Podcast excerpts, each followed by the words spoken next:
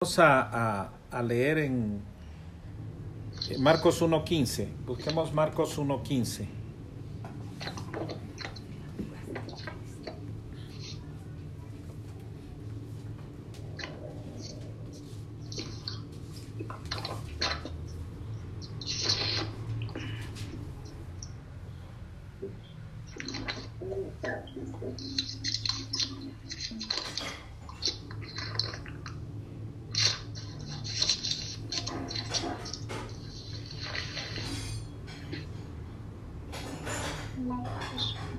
A ver, ¿qué dice? Eh, Diciendo el tiempo se ha, diciendo el tiempo se ha cumplido y el reino de Dios se ha acercado. Arrepentidos y creer en el Evangelio. ¿Quién es, ¿quién es el que está hablando ahí? ¿Quién, quién dice esta El palabra? Señor. El Señor. Es- Jesús. eh, ¿Cuándo, cuándo lo, lo dice? ¿En qué momento el Señor? es? Cuando inició su O sea, ministerio. el inicio ¿va? del ministerio del Señor eh, tiene esta, estas frases, ¿verdad? Eh, eh, esta oración dice, el tiempo se ha cumplido, o sea, ya el tiempo de- de- terminado por Dios para Está que la, Biblia, por favor. el tiempo se ha cumplido, dice, y el reino de Dios ha se ha acercado, o sea que lo- la esperanza que tenían los judíos del reino de Dios ha llegado el momento, se ha acercado, está, está aquí, ¿verdad? Y a continuación, ¿qué dice? Arrepentidos y creer, que- en el Evangelio. Arrepentidos y creer en el Evangelio, arrepentidos. Eh, ¿Por qué les dice que se arrepientan? A, a- a quien está hablando, casi siempre estamos pensando que es un montón de gente mundana, no. Aquí el, el Señor está hablando a los judíos, ¿verdad? Un pueblo bastante religioso, por cierto. Eh, bueno, imagínense que, que lo que ha pasado en la vida de ellos, ¿verdad? Que hasta hicieron guerra, ¿va? Por, por las naciones que los ocupaban, porque ellos creían que no podían estar sometidos a una nación pagana, sino que, que al los judíos de esta época eh, ya no son idólatras, ¿verdad? Ya no hay idolatría. Pero ahí tiene el 40% de agnóstico. Quiero verme. No, ya quiero verme. ¿Querés que te vean? ¿Sí? ¿Por qué? A ver Quiero, ¿verdad? quién está hablando. Por favor. Digo, Hola. Hola. ¿Hola? Bien. Bien, bien, eh, continuamos. Ah, entonces, el, el- mensaje viene a personas que nosotros pensaríamos que incluso hoy admiramos a los judíos y los consideramos bastante religiosos. Aunque en Israel no todos son tan creyentes como... es uno de los países con más incrédulos, ¿verdad? Es uno de los países donde ha avanzado más eh, toda esta agenda gay, es de los más donde eso está más fuerte. Consideran que Tel Aviv es la capa- capital del mundo de los de los gays. Bueno, es- ese es el mundo de, Israel hoy y, sin embargo nosotros nos vemos bastante religiosos, pues en aquella época eran todavía más. Pero el Señor trae este mensaje para ellos, arrepentidos. Eh, que se arrepientan. Ahora, si se le pide a alguien que se arrepienta, ¿con qué propósito se le pide que se arrepienta? ¿Por qué le, por qué le, le estaría diciendo a este pueblo que se arrepienta? ¿Cuál es el sentido de este, de este llamado? Que andan por un camino que no va para donde ellos piensan. Es un camino Porque que es lleva. necesario el arrepentimiento para perdón de pecados. O sea que ellos están desviados del camino. Quiero aparecer yo en la pantalla. Quiere aparecer en la pantalla, tiene que poner, el- tiene que poner el- la, la cámara, activar la cámara. Ya me. Gracias. Para que la podamos ver.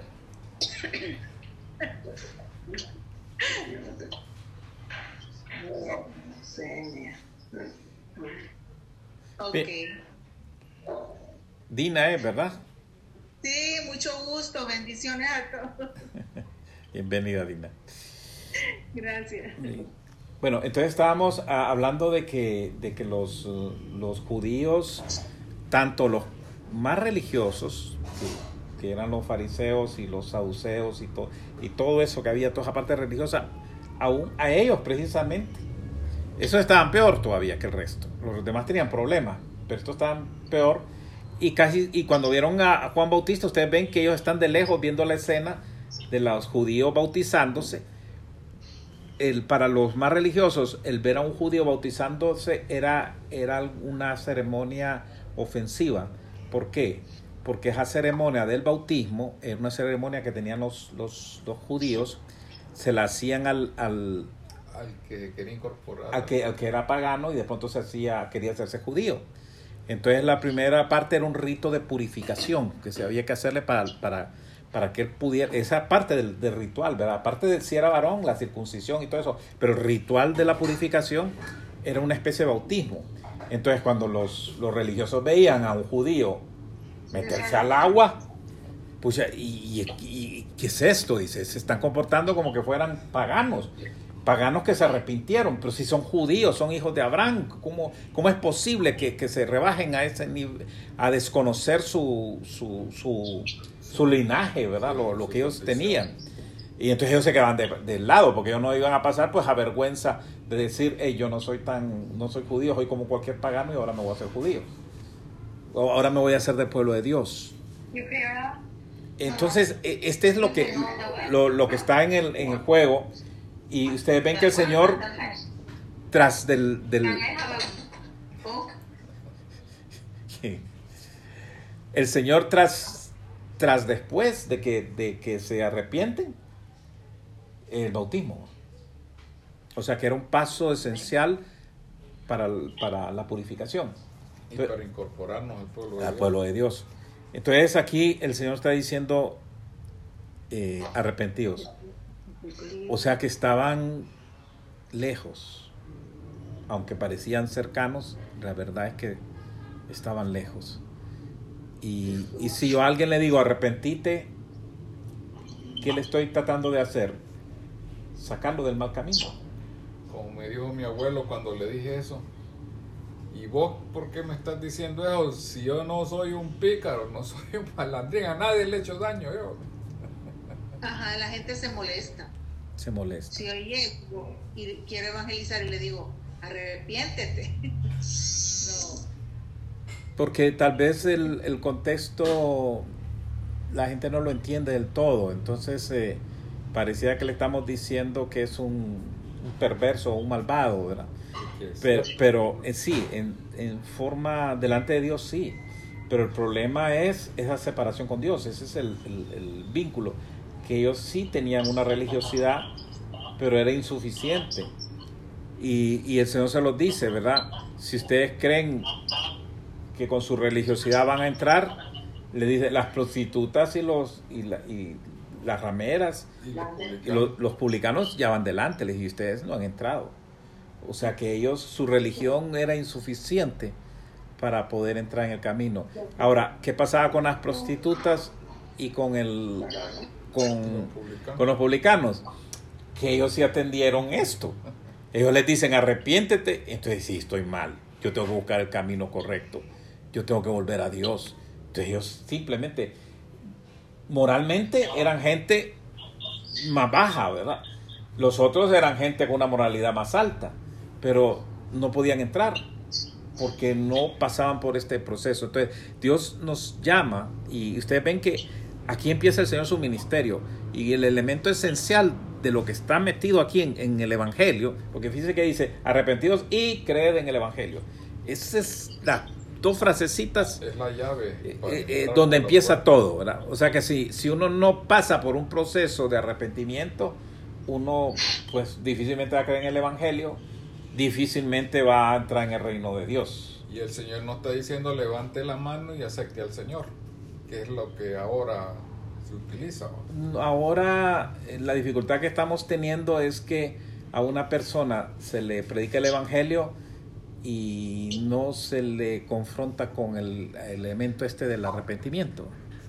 O sea, eh, no logramos ver cuán alejados estamos de Dios y cuán necesitados estamos de Él.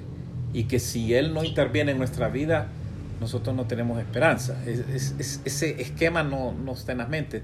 La gente al contrario se le hace sentir que es muy valiosa, que está muy bien, que todo, es, todo lo que Él lleva humanamente es, adecuado, ¿verdad? Entonces no tiene que ser confrontado. El arrepentimiento sí eh, es una crisis, ¿verdad? Implica un cambio doloroso en- en- en- en- de mente, ¿verdad? Es un cambio doloroso en la persona porque lo primero que se confronta es con su realidad, dónde está ubicado delante de Dios. Uno creía que estaba bien y resulta que está mal. Todo lo que has hecho creías que estaba bien y resulta que está mal. Emocionada retroalimentación.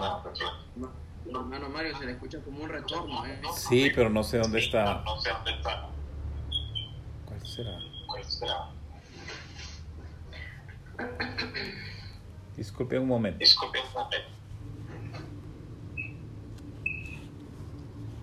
No era alguno de los que tiene. Ese es, ¿verdad? Solo que le bajemos a ese. Ahora, Sí, parece que sí. ¿Escuchan? Sí. ok.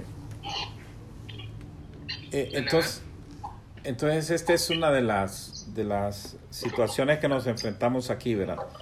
El, la confrontación con, con nuestra condición, la vernos tal cual es y, y la descripción sí, al vernos delante de Dios es la que habías mencionado, ¿verdad? Sí. Es bien interesante cuando el Señor le dice a sus discípulos, ¿va? si vosotros siendo malos sabéis dar buenas cosas a vuestros hijos, cuanto más el Padre, que sí es bueno, dará el Espíritu Santo a los que lo piden. Entonces, aún a sus discípulos, aunque andaban con el Señor, el Señor les muestra cuál es la condición. ¿no? Y aún Juan nos lo recalga cuando dice que si decimos que no somos pecadores, Mentimos. le estamos diciendo a Dios mentiroso. Ven, ven, esto que estamos hablando va en contra de toda la, la religiosidad que normalmente tenemos. Eh, la religiosidad nos, nos sirve de ropaje a veces para sentirnos mejor. ¿Verdad? La religiosidad viene siendo como las, las hojas que se puso Adán y, y Eva, ¿verdad? Cuando se vieron desnudos. Y, y el Señor no le pareció que era suficiente y después les dio unas pieles de... eh, eran De un animal. de animales, se se, se piensan que eran ovejas. O sea, nuestro ropaje el único que nos puede hacer sentir dignos. Y aquí tenemos que tener cuidado porque nosotros, es una tentación esto, ¿verdad? Nuestra religión puede ser tan bonita, tan gloriosa, tan Famosa. y así. famosa, tan, tan bien hecha, eh, tan agradable al, al ojo, al oído, eh, puede ser tan que nos sintamos más cubiertos de eso que del Señor mismo. Entonces, ¿quién debe ser nuestra vestidura? El Señor. ¿verdad? Él es el que, el, así como vistió a Adán y Eva, eh, Él, ¿verdad? Por eso que es un, se cree que es un cordero, ¿verdad? El cordero es el que nos cubre a nosotros y nos hace dignos de estar en su presencia. Nuestra única dignidad. Hay, hay un, tal vez hay un micrófono ahí, si lo cierran porque está, está entrando un ruido ahí bien.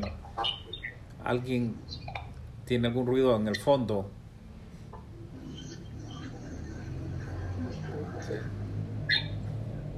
Bien.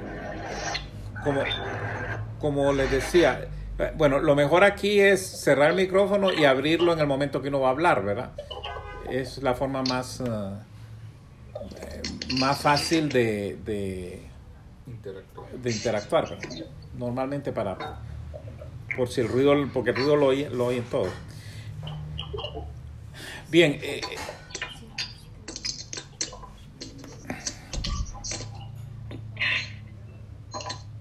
que no, no las logro ver todas.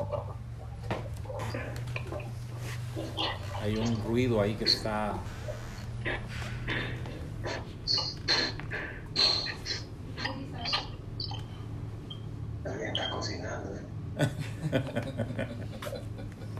No es aquí. Mano Mario, pero usted lo puede deshabilitar a todos. Eh, Sí, Es el organizador. a ver. Ahora, bueno, si alguien quiere hablar, por favor, abre el micrófono y, y habla, ¿verdad? Eh, la ventaja de tenerlo abierto es que todos podemos interactuar a la vez, pero si hay ese ruido sí está difícil. Pero está difícil. Espero que me escuchen. Sí, le escuchamos, claro. Ok. Ah, bueno, entonces eh, lo que estábamos en esto del arrepentimiento, ¿verdad? Hoy pues no es algo que se quiere tratar con él, sino que más tratamos cómo hacer sentir mejor a la persona. Pero antes de que nos sintamos bien, antes de que nos sintamos bien, el dedo que tienes ahí, antes de que nos sintamos bien, eh, tenemos que sentirnos mal. Y es la crisis que, que venimos cuando, cuando reconocemos nuestro, nuestro pecado, ¿verdad? Eso es lo que pasa con el hijo pródigo, que se encuentra en una situación... eh, al volumen, me escucha un poquito bajo, hermano. pues aquí ya no hay más mi- volumen. Me escucha muy bajo.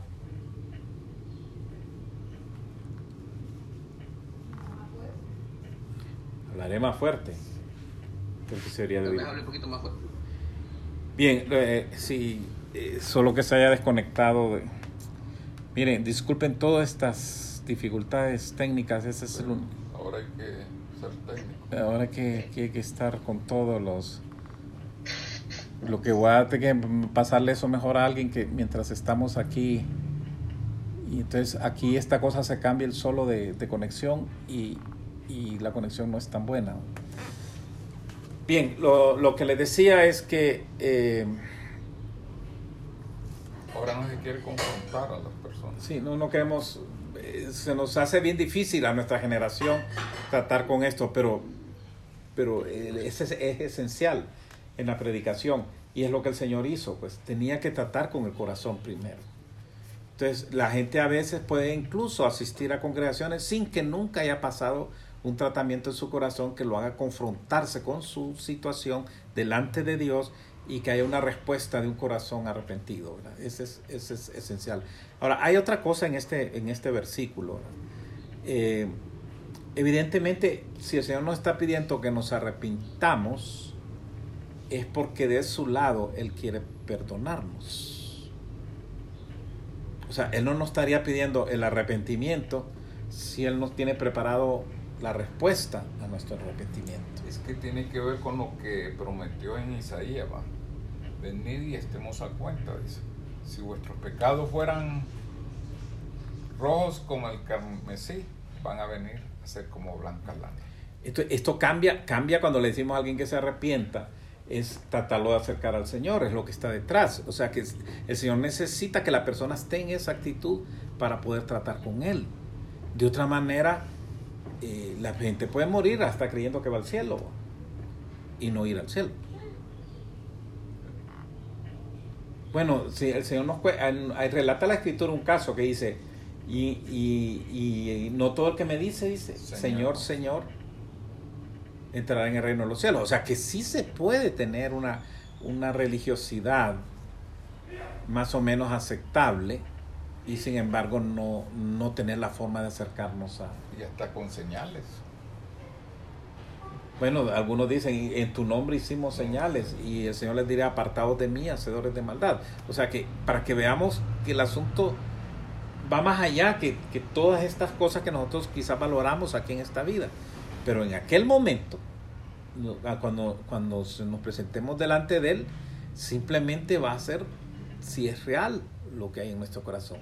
Dice la Escritura que el Señor busca adoradores en espíritu y en verdad. O sea, la realidad de todo esto. De, de ahí el llamado al arrepentimiento. Y, y el llamado al arrepentimiento uno es para, bueno, pues está bien, es para todos aquellos que están lejos del Señor y que ahora se tienen que acercar. Bueno, eh, Nosotros también, a diario. eh, sí, pero hay, hay, hay, hay, hay, hay llamados del Señor al arrepentimiento. Por ejemplo, eh, a la iglesia, a la, en la carta a las siete iglesias, hay una de las iglesias que era, pucha, era una de las iglesias más madura, diríamos, ¿verdad? Más, eh, con más entendimiento en, la palabra del Señor. Y, y hay un momento en que le dice, le dice el Señor, eh, aquí tengo contra ti que has dejado tu primer amor. O sea, algo le está pasando en el corazón a la gente de esta congregación. Y entonces le dice, sé celoso y arrepiéntete. Todo empieza, todo el proceso de nuestro acercamiento empieza por ahí. Si no, eh, ¿cómo nos vamos a acercar? Eh, él es cercano a nosotros, ¿verdad? Es Emmanuel, Dios con nosotros. Pero si, no hay obstrucción, ¿verdad? No, si nosotros mantenemos esta, esta vía, eh, la respuesta a este llamado, cuando Él nos dice arrepentidos, es porque nos quiere perdonar. Es que Él quiere arreglar el asunto. Él está tomando la iniciativa realmente. Tal vez yo estoy desinteresado en, en, en el asunto y yo, ¿qué? ¿Me voy a arrepentir de qué? O sea, estoy tan grave que ni veo dónde está lo mal que estoy, ¿verdad? Soy bueno. Bueno, y todo el trabajo de los profetas se resume a eso. Lo que predicaban en el arrepentimiento. Bien, entonces hoy sí tenemos esa dificultad. Si, si nosotros no somos confrontados con, con esto, eh, pues en qué tipo de gente nos vamos a convertir. Pues? Tal vez una gente que, que está más pensando en, en pasarla bien, en no tener problemas, en disfrutar la vida, eh, etcétera, cosas de ese tipo, hasta hacernos frívolos totalmente. Bueno, hay personas que a, a- a les cuesta valorar a algunas a otras personas, personas que son mundanas, digamos, les cuesta valorar a otros como cristianos, porque cuando e- ellos ven el testimonio, van, no, sí, no pueden. Y, y, lo, y lo que más les causa más misterio a ellos, que, que- que es lo que escribe más, que cómo es que pueden vivir tranquilos, así pues. O sea, un mundano diciendo eso, va, co- pero ¿y ¿qué, qué les pasa con la conciencia de esta gente? Dice, como que si nada está pasando. Eh, esa es la falta de arrepentimiento, nuestra insensibilidad. Y eh, la insensibilidad nos puede llevar a la, a la, a la muerte, ¿va? Y el Señor nos sigue confrontando el corazón, ¿verdad? Porque eh, a los judíos, tratándoles de demostrar cuál, qué, mal estaba la, la situación de sus corazones y que necesitaban corregirse, es cuando les dice, no pueden servir a dos señores. Ah, es que eso era lo que estaba pasando. Es que ellos andaban, o sea, por, por fuera todo se veía bien, pero adentro. Entonces los, les saca lo que, lo que les está pasando y le dice, no pueden servir a Dios y al dinero. ¿Y eso cómo lo corrigen? Arrepintiéndose, cambiando, dejando de lado ese, ese, ese proceder. Eh, entonces vamos a ver que hay un, hay un llamado del Señor, ¿verdad? A, arrepentirnos. Ahora, es un poco delicado, digamos, que haya personas que, que, que terminan haciendo un trabajo en el cual hacen que la gente ya no se arrepienta. ¿Qué consecuencias va a tener eso eternas? ¿Qué consecuencias eternas para esas personas que en lugar de ay- ayudar a las personas a que se acercan, que era su trabajo, lo hacen más bien que no se acerquen? Bueno, el Señor bien claro que es imposible evitar los tropiezos.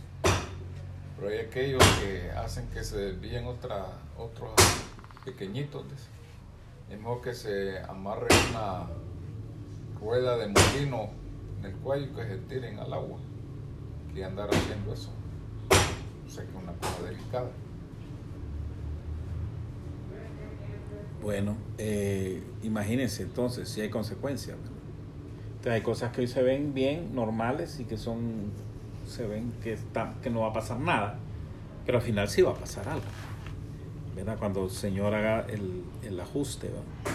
Eh, así que no, no podíamos andar, eh, andar por ese... Livianamente. Sí. caminar. nuestras oraciones. Yo estaba leyendo hoy el, creo que el Salmo 51, cuando David eh, eh, hace una de sus oraciones por, por, por el pecado que había cometido al, al haber matado, mandado a, a, a poner a, a, Urias. sí. Entonces ahí en la lectura estaba el pasaje, era en Samuel.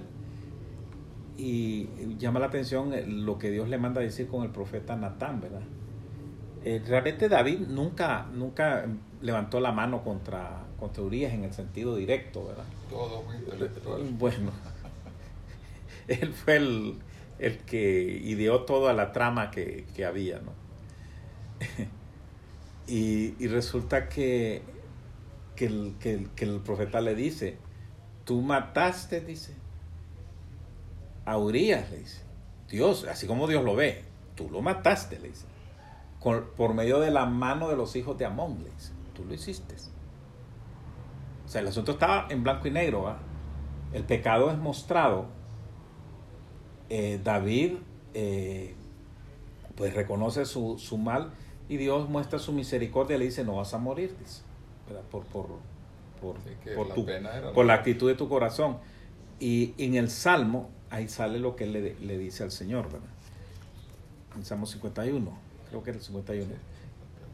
Y, pero hay una cosa que le dice, cree en mí un corazón nuevo, Y un espíritu. ¿verdad? Eh, o sea, el hombre está arrepentido, profundamente arrepentido. Eh, y eso que uno dice, que pecado más feo.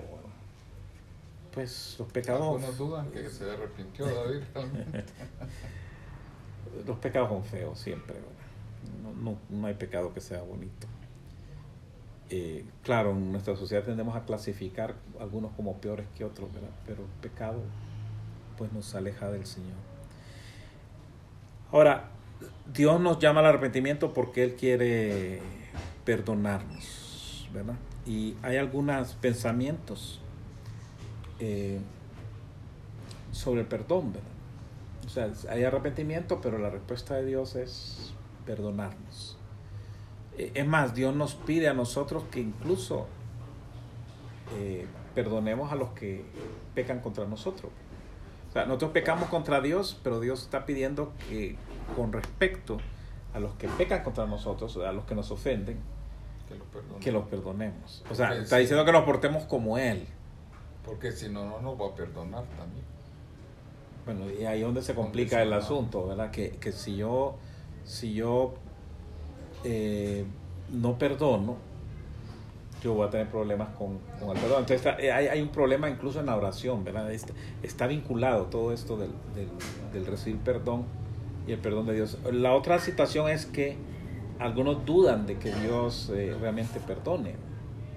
Porque uno puede sentir que, que la maldad que yo hice es de tal magnitud que Dios no, no, No me puede no me puede perdonar. ¿verdad? Entonces, cuando Él le llamó al pueblo de Israel a que se arrepintieran, ahí estaban todos, ¿verdad? Todos los pecados que cometía ese pueblo, que eran muchos. Y los pecadores, las prostitutas, los publicanos, a todos los estaba llamando el Señor a que se arrepintieran. ¿verdad? Y, y el Señor nos perdona. Y esta quizás es la parte más, eh, más maravillosa, digamos, del llamado al arrepentimiento. ¿Quién es el que me está diciendo que me arrepienta? ¿Es un Dios que me quiere mandar al infierno o es un Dios que me quiere salvar? O sea, ¿cuál es el móvil que hay detrás? ¿Encontrarme culpable para destruirme? ¿O que yo reconozca para salvarme? Entonces, a veces nosotros tenemos un- un- un- un- una mala Concepción. Sí, lo- pensamos mal él, como que somos nosotros. Nosotros normalmente, si alguien nos hace una pasada fea y horrible, nuestra naturaleza nos lleva a querer Vengar. vengarnos, ¿verdad? Bueno, ojo por ojo, diente por diente, pensaríamos, ¿verdad? O sea, lo mismo que me hicieron, que, que me hagan da- daño a mí, le toque a él. Uno tendería a devolver mal por mal. Ese es el, pensamiento humano. Pero Dios no es así. O sea, nosotros hemos ofendido a Dios de muchas maneras. Le hemos desobedecido, lo hemos tenido en poco, lo hemos menospreciado, incluso hasta, hasta, hasta blasfemias, mentiras acerca de Dios, ¿verdad? Y sin embargo, el mover de Dios es a corregir nuestro camino y volvernos a Él. Más que a, a decir, "Oye, bueno, así, así es la cosa, como que Dios, y Dios sí tiene la capacidad de cobrárnosla. Así es el asunto, ya vas a ver. Ya vas a ver. Solo espérate unos años y vas a ver dónde vas a estar. Dios, Dios no actúa así. Es más, si actuara así, ¿cómo estaría este mundo? Pues Por eso dijo Jeremías, por la misericordia del Señor no hemos sido consumidos. Entonces, definitivamente el corazón de Dios, ¿verdad? podríamos decir, Dios es un Dios de perdón. Así es. ¿verdad? Eh, por ejemplo, les voy a leer lo que dice el Salmo, el Salmo 86.5. A ver, 86.5, ¿qué dice? Salmo 86.5.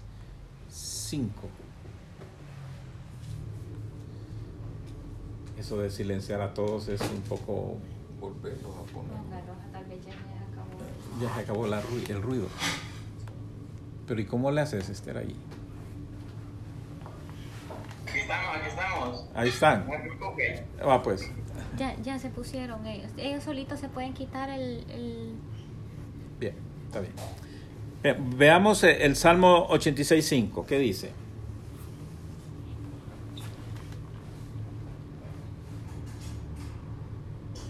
Porque tú, Señor, eres bueno y perdonador, y grande en misericordia para con todos los que te invocan. Aquí está diciendo cómo es Dios. ¿Cómo es Él? Bueno y perdonador. A mí me llama siempre la atención este eh, Acad, que era el esposo de Jezabel. Quería una viña y, y mataron al, porque no se la quiso vender, lo mandó, eh, lo mataron. ¿va? Entonces cuando Dios le llama la atención, el hombre se pone todo triste. Entonces Dios dice, miren cómo reaccionó Acad, dice. Se entristeció. Se entristeció por lo que hizo. Y dije, "Es una cosa fantástica que ese hombre hubiera hecho eso, pero Nada malo, eh, muchachos. Ah, no, si era el esposo de Isabel. Casi Sí, nada. casi nada. Pero, Era bélico. eh, ¿cómo es entonces el Señor? Es bueno y perdonador. O sea que cuando Él dice arrepentidos, lo que está del corazón, lo que está detrás es acercarlo a Él, salvarlo. No es el deseo de Dios el infierno, sino el ser rescatados. La- Lamentablemente el hombre toma el asunto por otro lado y, y no quiere Es la actitud del padre del hijo pródigo, que todos los días sabía esperar a que su hijo viniera nuevamente a su casa. Este otro está bueno. Miqueas. Miqueas 7, del 18 al 19. Miqueas 7, del 18 al 19. ¿Qué haces? Lamerán el polvo como la culera, como las serpientes de la tierra, temblarán en sus encierros. Miqueas.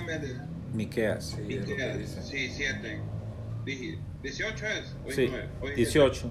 Ah, que Dios como tú, Ahí. que perdone la maldad y olvide el pecado remanente de su edad. Que Dios como tú, fíjense bien, que Dios como tú, o sea, está diciendo, es que todos los dioses que alrededor eran vengativos. Pero que, que Dios, fallarle a un Dios de esos era la muerte. ¿va? Es más, exigían que hasta los hijos de ellos los sacrificaran. Bueno, pero, pero que Dios como tú, dice este, este pasaje, dice que perdone la mal, que Dios como tú, que perdona la maldad y pase por alto el delito de remanente de su pueblo. Es, Es tremendo, pues. Entonces, entonces ¿cuál es el problema cuando, cuando no queremos hablar del arrepentimiento? Si es, es precisamente para llevar a esta relación el- a la persona. Y Pablo lo reafirma cuando dice que aún siendo nosotros pecadores, Cristo murió por nosotros. ¿no? Que porque éramos buenos. Ahora, continúa Luis, lo que falta. Voy, voy, voy, voy. No retuvo para siempre su enojo, porque se deleita en misericordia. Él tenga misericordia de nosotros, sepultará nuestras iniquidades y echará en el profundo del mar todos nuestros pecados. Pucha, es maravilloso. Que a uno lo perdonen y le digan, Es como que uno debía un montón de cantidad de dinero y no lo puede pagar y no haya cómo pagarlo. Y de pronto alguien viene y te dice, mira, no te preocupes, está todo pagado. ¿Cómo se pondría usted? Como de Ficosa, que que el solo ahí. Se pondría uno feliz porque se le acabó un... O sea, ¿cómo se podría enojar uno por eso? O, o porque uno no querría que eso le pasara. Entonces, ¿por qué no vamos a querer que Dios nos perdone y nos limpie? Pero el camino es ese, el arrepentimiento. Es la forma en que llegamos ahí. Ajá, y si no le enseñamos, no le decimos eso a la gente, ¿qué va a pasar? La gente va a perder la oportunidad de acercarse a Dios. Nunca se va a poner a cuenta y va a seguir En su a- camino. en su camino. Entonces, es un Dios de perdón. Eso es, es así. Amén. Es un Dios perdonador. Gracias a Dios. Y gracias a Dios que es así, es alentador, ¿verdad? A todos nos alienta aquí. Este, pues, la, la exclamación, que Dios como tú, no hay otro. Es No, no maravilloso. de todos los dioses de la raza humana no hay uno. Otra cosa más acerca de nuestro Dios. Y esta es una cosa, sí, un poco, aquí la teología podría eh, complicarnos un poco. Dios, nosotros decimos que Dios es, es omnisciente, omnisciente. ¿Sabe todo Dios? ¿Se le podrá olvidar algo a Dios? Nunca. Él dice en su palabra que, que no. Él- ¿qué, ¿Qué cosa puede estar oculta de Él? Nada, ¿verdad? Nada. Pero Él elige no recordar nuestro pecado. Como usted el oriente del occidente. Eh, ¿Cómo puede ser eso? Dice, entonces, aquí es como, un- como una paradoja, ¿verdad? Porque si Dios es omnisciente y no puede olvidar, ¿cómo va a olvidar lo que yo hice? O sea, Dios no se acuerda de nuestros pecados. Esto es algo que nos choca en nuestra mente, ¿verdad? Él elige no recordar nuestros pecados. Entonces, lo que, lo que lo que dice, yo les perdonaré sus iniquidades. Y esto es lo que el Señor está diciendo. Yo les voy a perdonar sus iniquidades. Y nunca más me acordaré de sus pecados. Está en, en Jeremías 31-34 Qué alivio. y Hebreo 8-12. Pero, ¿Cómo puede ser? Dice. Y no es que es omnisciente.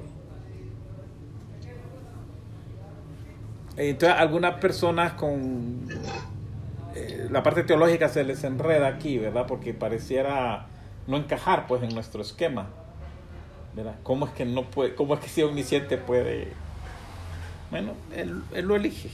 Bueno, es que es la actitud de, volvemos al padre del hijo pródigo, que él estaba contento porque su hijo había regresado, aunque el hermano estaba molesto. Machacando lo que había y hecho. Lo malo que había hecho, pero el padre no se acordaba nada de eso, él estaba feliz de que su hijo estaba en su casa. Ok, Isaías 43, 25, miren cómo dice. O sea, todo esto son como cosas que le ponen en la correcta dimensión cuando le decimos a alguien que se arrepienta. ¿Quién va a no querer recibir esto? Dice. Isaías 43, 25. Es el mejor negocio que nos han propuesto. Isaías 43, 25.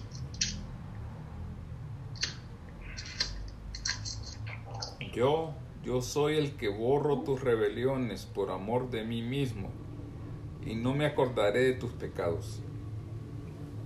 ¿Qué entendemos cuando dice que no me voy a acordar? O sea, que la próxima vez que nos presentemos, el Señor no nos va a sacar en cara nuestros pecados. Aquí dice, yo sí, yo solo borraré tus pecados por amor a mí mismo y nunca volveré a pensar en ellos. Y uno dice, por amor a mí mismo, Dios se ama. ¿Va a dejar de amarse Dios alguna vez?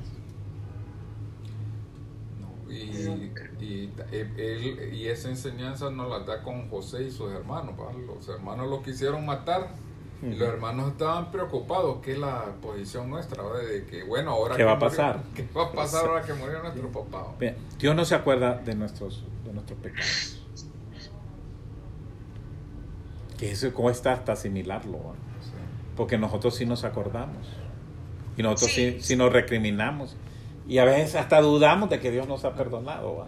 A ver, ah, es como, como cuando esto- hicieron la torre de Babel, que Dios, Dios les puso el pacto, les puso la señal, no voy a volver a inundar, no voy a destruir los animales, no voy a hacerlo. Dios les puso para que cuando vean que llueva, van a ver este arco y se van a acordar de mi promesa. No, entonces dijeron, hagamos una torre Sí, hagamos. grande, que tal que vuelva a inundarnos Dios y se vuelva con nosotros. Y entonces empezaron a construir con ladrillo y, y asfalto, dice que le empezaron a construir una torre que a ver hasta dónde pensaban llegar, ¿verdad? Eh, y Dios dijo, nada los va a detener. Entonces bajaremos, dice, y confundiremos para que se dispersaran. Porque no había forma de hacerlos entrar en la cabecita de que Él no se iba a vengar de ellos ya. Pero nosotros tenemos ese temor, ¿verdad? Ese temor que es el que Dios... Y el diablo lo aprovecha. eh, es, no es el temor sano, sino un temor basado en desfigurar a Dios. Ahora, tenemos un problema serio que cuando estamos por una dificultad, entonces, ah, esto me está pasando por aquello, que ahí se va. Y Dios no es así. ¿va? Con eso bregamos, esta es nuestra lucha. ¿va? Eh, en Salmos 103, 12, que es lo que Luis había citado al principio, ¿qué, qué hizo el Señor? Salmo 103. 12, 33. 103. res 12, 103, 12.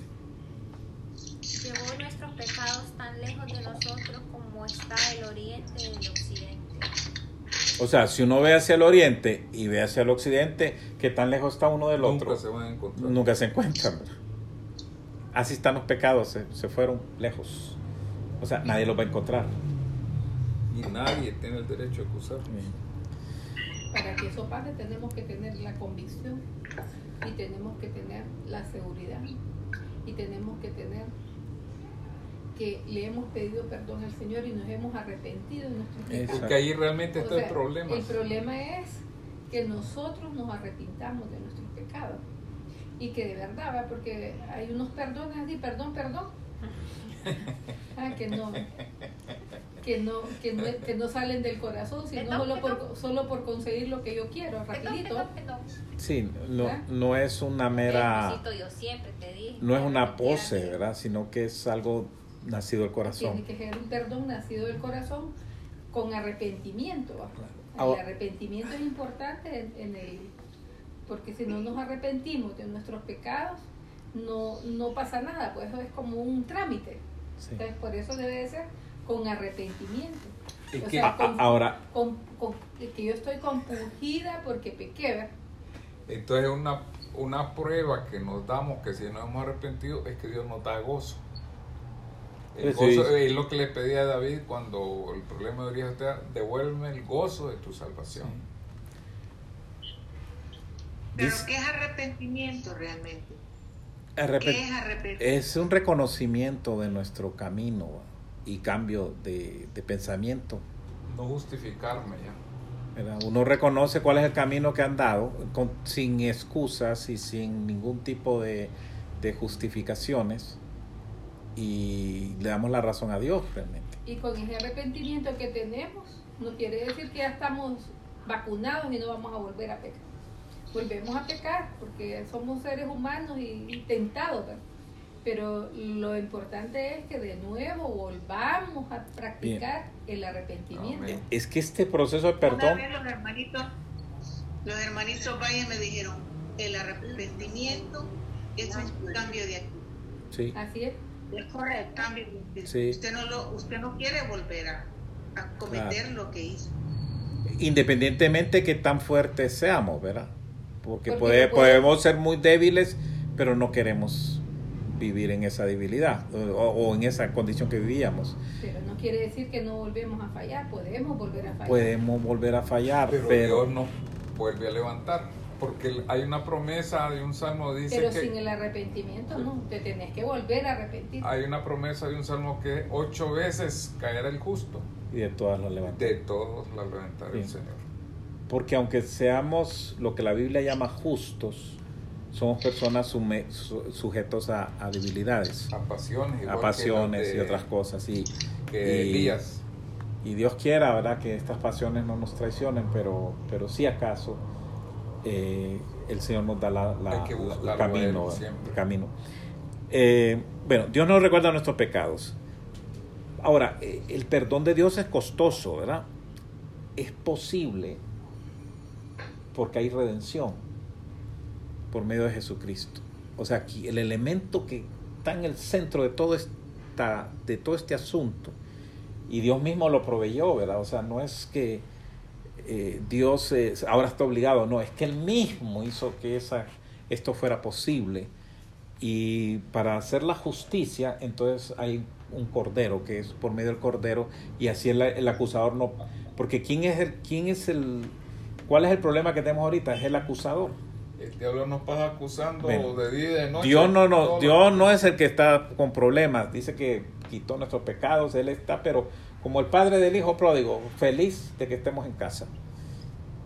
Pero el acusador eh, no le gusta. Y claro, la sangre de Cristo tiene que ver con el acusador, para que él no tenga, no tenga forma de reclamar de que aquí no se hizo justicia, sino que la paga del pecado es la muerte, ya, ya ocurrió la muerte.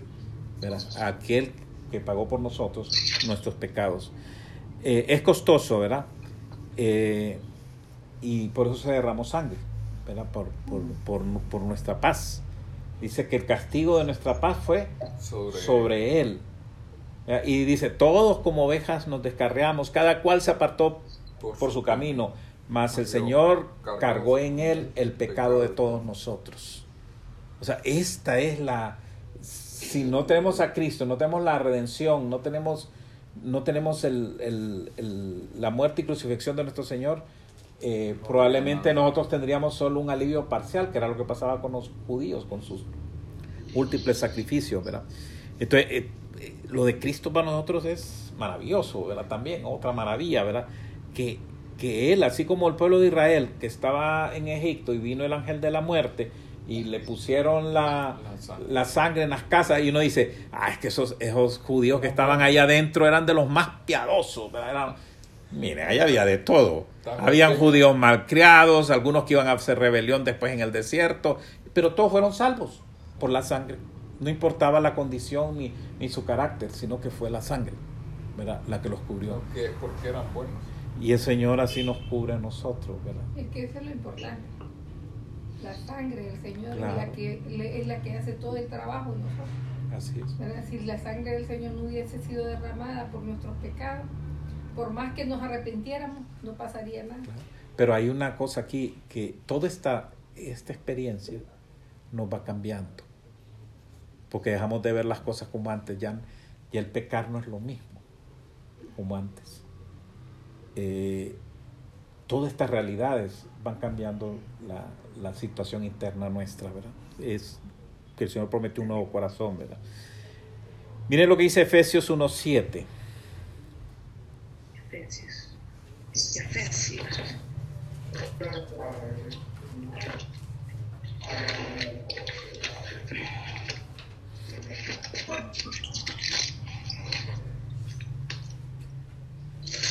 En quien tenemos redención, ¿me escuchan? Sí, sí. Amén. En quien tenemos redención por su sangre, el perdón de pecados según las riquezas de su gracia.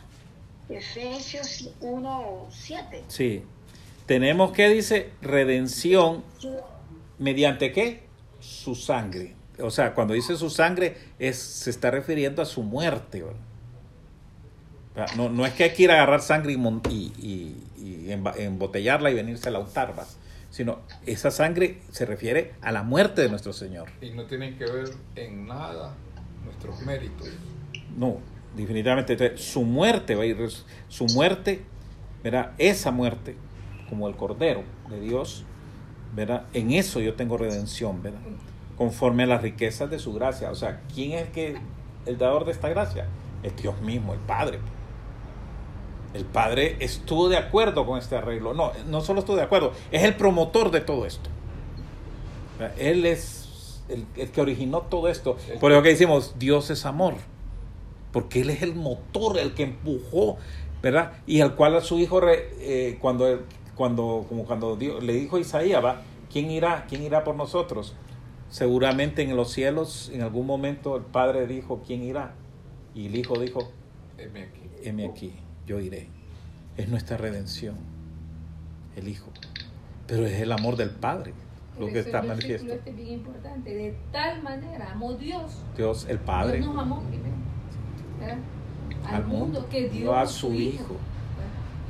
O sea, él, él es el motor de todo esto. Entonces, a veces pensamos en Dios como, como, como vengativo, que está esperando. No, no es eso lo que está detrás. ¿Verdad? Él está moviendo todo esto. Ahora, el enemigo tratando que el hombre no alcance esto. Que, no lo- que- alejarlo lo más que pueda y que vive en la miseria que está viviendo. Bien, esto es entonces, la sangre de Cristo hace posible este perdón, es maravilloso también, está pagado todo, no hay costo para nosotros, sino que es su gracia por medio de la sangre de Cristo. Ahora, si Dios nos creó a nosotros, ¿verdad? ¿Cómo quiere que nos portemos nosotros, el Señor, con respecto al perdón entonces? Él nos perdona y espera que nosotros perdonemos a los que pecan contra nosotros. Yo diría que habría un paso antes. Es necesario que nosotros le creamos a Dios. Porque creo que muchos de los problemas es que no le creemos a Dios que nos ha hecho todo. Bueno, es que el justo irá por la fe. Aquí es- Sí, estamos en ese por fe. partiendo en esto, porque dice creen en el evangelio, arrepentidos, creen en el evangelio. Y el evangelio es que nos da, revela todo esto. Ahora, aquí es que Dios nos quiere que, que seamos como el, que le- nos parezcamos a Él, como el Padre. Y esto nos lleva a, a que nosotros eh, cambiemos de actitud, ¿verdad? En cómo manejamos nuestras relaciones con los demás. Por ejemplo, Efesios 4, 22, 24. A ver si alguien busca Efesios 4, 22, 24. Ya vamos a terminar. En cuanto... No, léalo, hermanito, léalo. Efesios 4, 22, 24. Léalo, hermanita Dina. Amén. En cuanto a la pasada manera de vivir, Ujú. despojaos del viejo hombre que está viciado conforme a los deseos engañosos. Ujú. Hasta ahí. No, hasta el 24.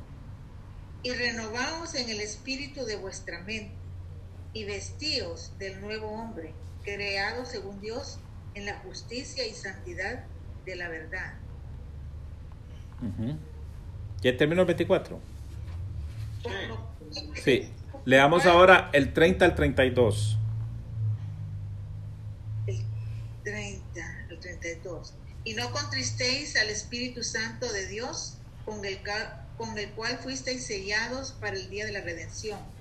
Quítese de vosotros toda amargura, enojo, ira, gritería y maledicencia y toda malicia. Antes sed benignos unos con otros, misericordiosos, perdonando unos a otros, como Dios también os perdonó a vosotros en Cristo. O sea, ¿qué nos está diciendo? Así como Él nos perdonó, perdónense unos a otros. Y claro, eso, eso va vinculado con ser bondadoso, a no ser amargado, a no ser...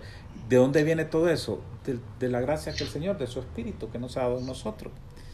Eh, esto es lo que Él quiere, ¿verdad?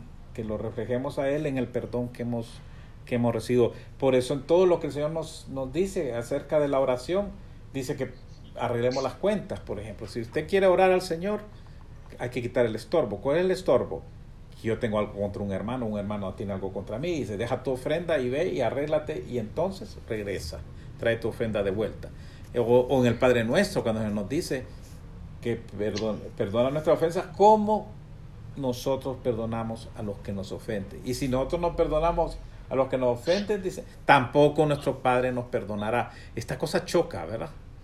Yo una vez eh, lo comentaba con un hermano ahí Y el hermano no lo lograba asimilar, no podía creer. Dice, ¿cómo, ¿cómo va a ser que Dios no me va a perdonar si yo ya fui perdonado por la sangre de Cristo? O sea, que yo puedo seguir odiando a mi hermano y la sangre de Cristo siempre me, me cubre. Eh, yo, bueno, son cosas complicadas en escritura, pero es evidente de que el elemento de no perdonar tiene un efecto sobre mi relación con Dios. Pues que también a reafirmar, le damos armas. No ha habido cambio de actitud, o sea, no ha habido un arrepentimiento, porque cuando yo me arrepiento, eso significa que no, no debo, no es que no vaya, porque aquí estaba leyendo yo, sabemos que aquel, de que todo aquel que ha nacido de Dios no practica el pecado. Dios no dice que es que, que no, que vamos a hacer así, porque nuestra propia naturaleza a veces nos hace tal vez pecar, pero lo importante es no practicar. Si yo estoy practicando, si yo digo, ay, no, yo, Señor, perdóname que mentí todo, y al día siguiente vuelvo a mentir, y a los cuatro días vuelvo a mentir, estoy practicando el pecado. Entonces, lo importante es ese cambio de mi mente, de, mi, de mi sentir y de mi actuar, que esa es la actitud. Entonces, lo que es, es correcto eso, no practicar el pecado. Porque si yo sigo practicando el pecado, no me he arrepentido. A veces... Yo, a- le, yo le decía eso mismo, a- platicábamos con Gloria esta semana, y yo le decía, es que practicar el pecado, amiga, es así, ¿ves? Por ejemplo, yo quiero ser un buen bailarín, voy a clases de baile todos los días.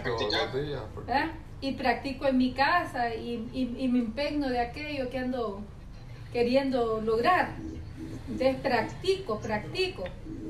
Y todos los días practico. Entonces, pero cuando nosotros nos queremos alejar del pecado, entonces dejamos, de practicar.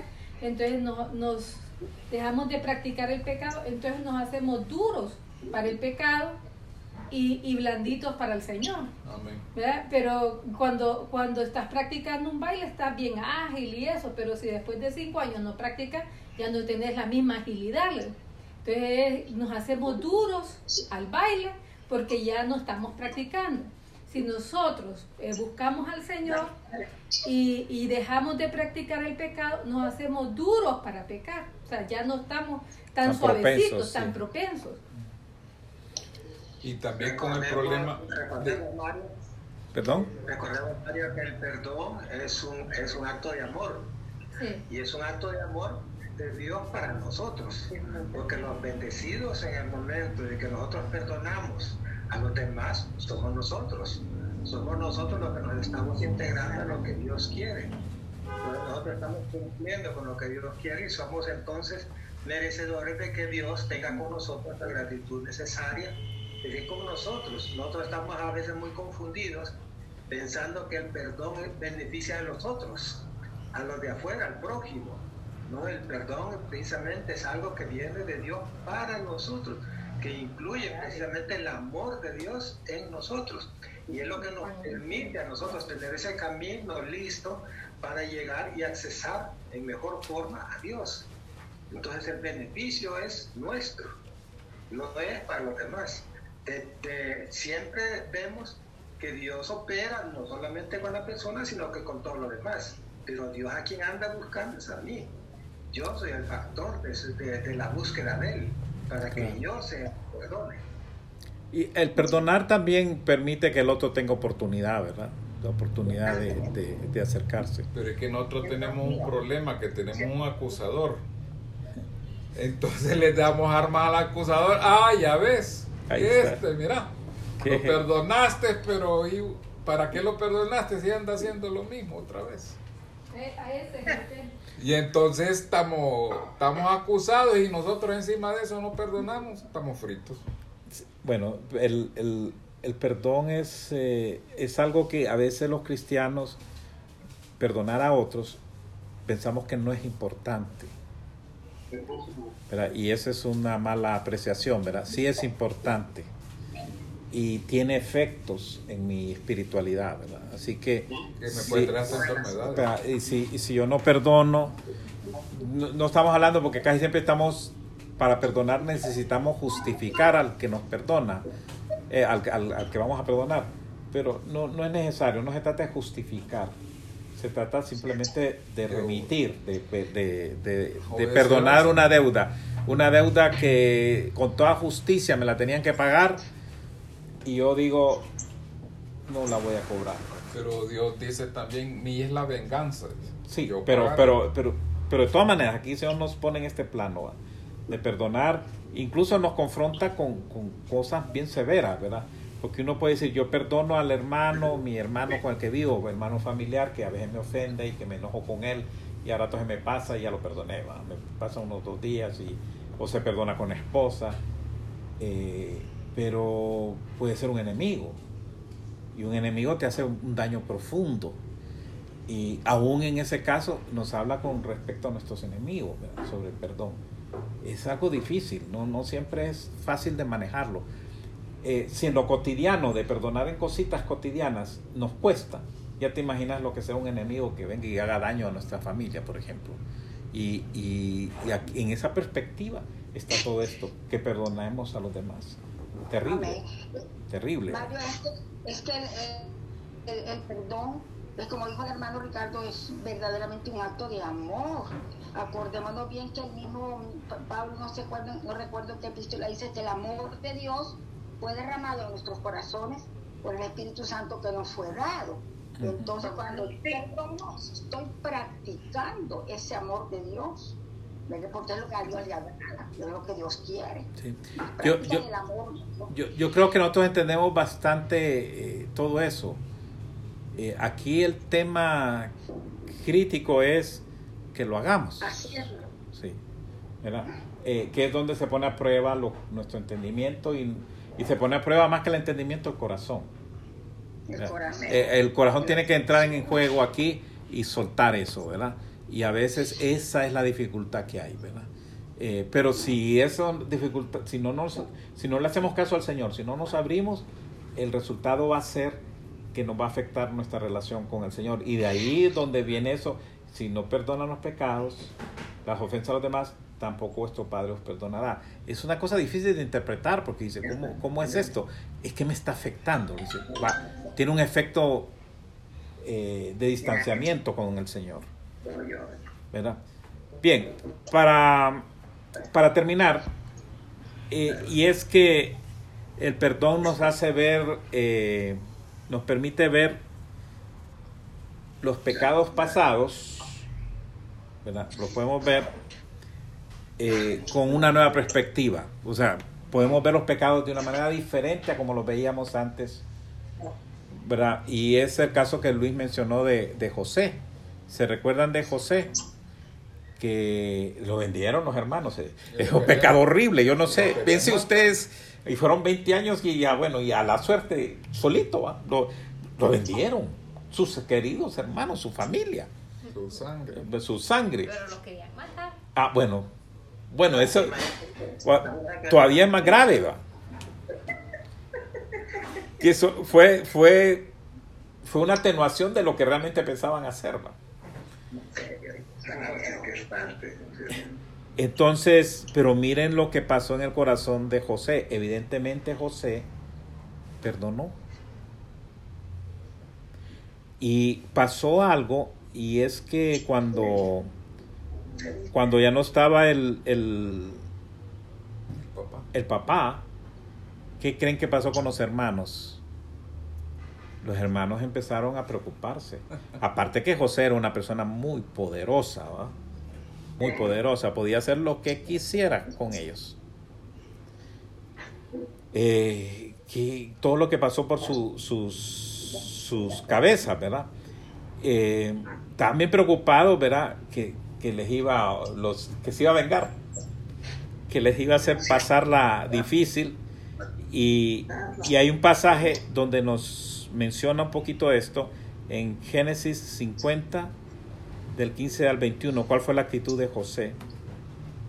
Génesis 50, del 15 al 21. Entonces, cuando, cuando perdonamos, empezamos a ver de otra manera las cosas.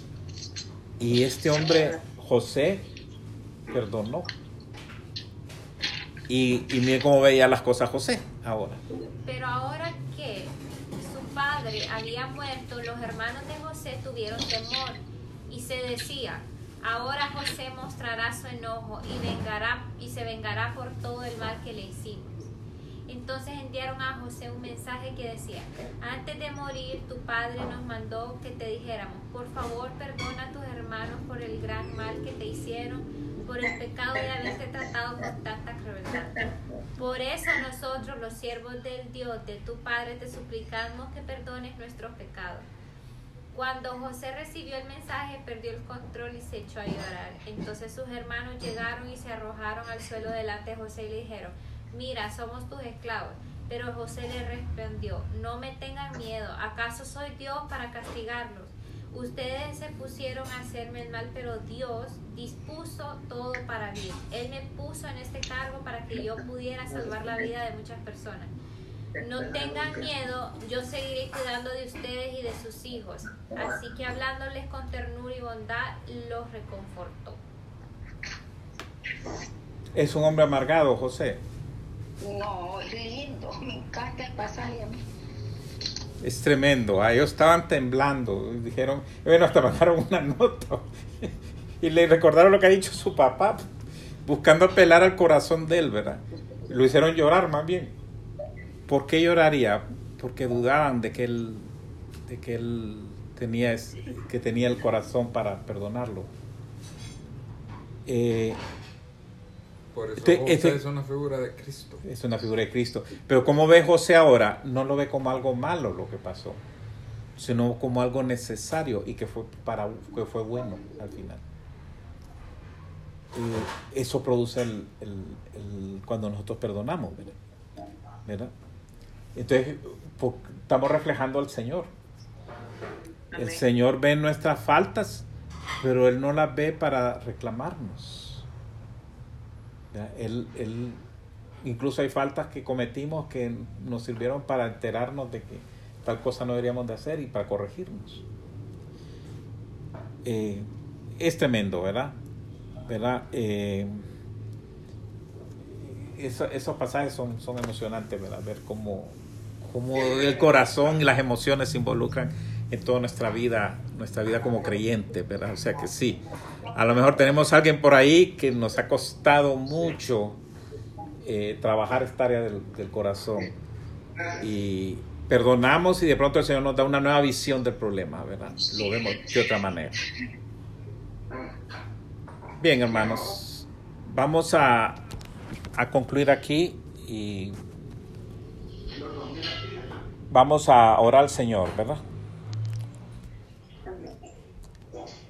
Señor, te damos gracias por tu bondad, tu misericordia.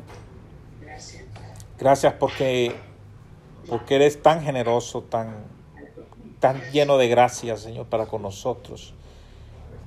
Que es más allá de lo que nosotros pudiéramos haber alguna vez pensado, lo que nos has dado, lo que has hecho en nuestras vidas, lo que estás haciendo en todos aquellos que responden a ese llamado que tú has hecho, Señor. Tu reino se ha acercado, es maravilloso tu reino, Señor.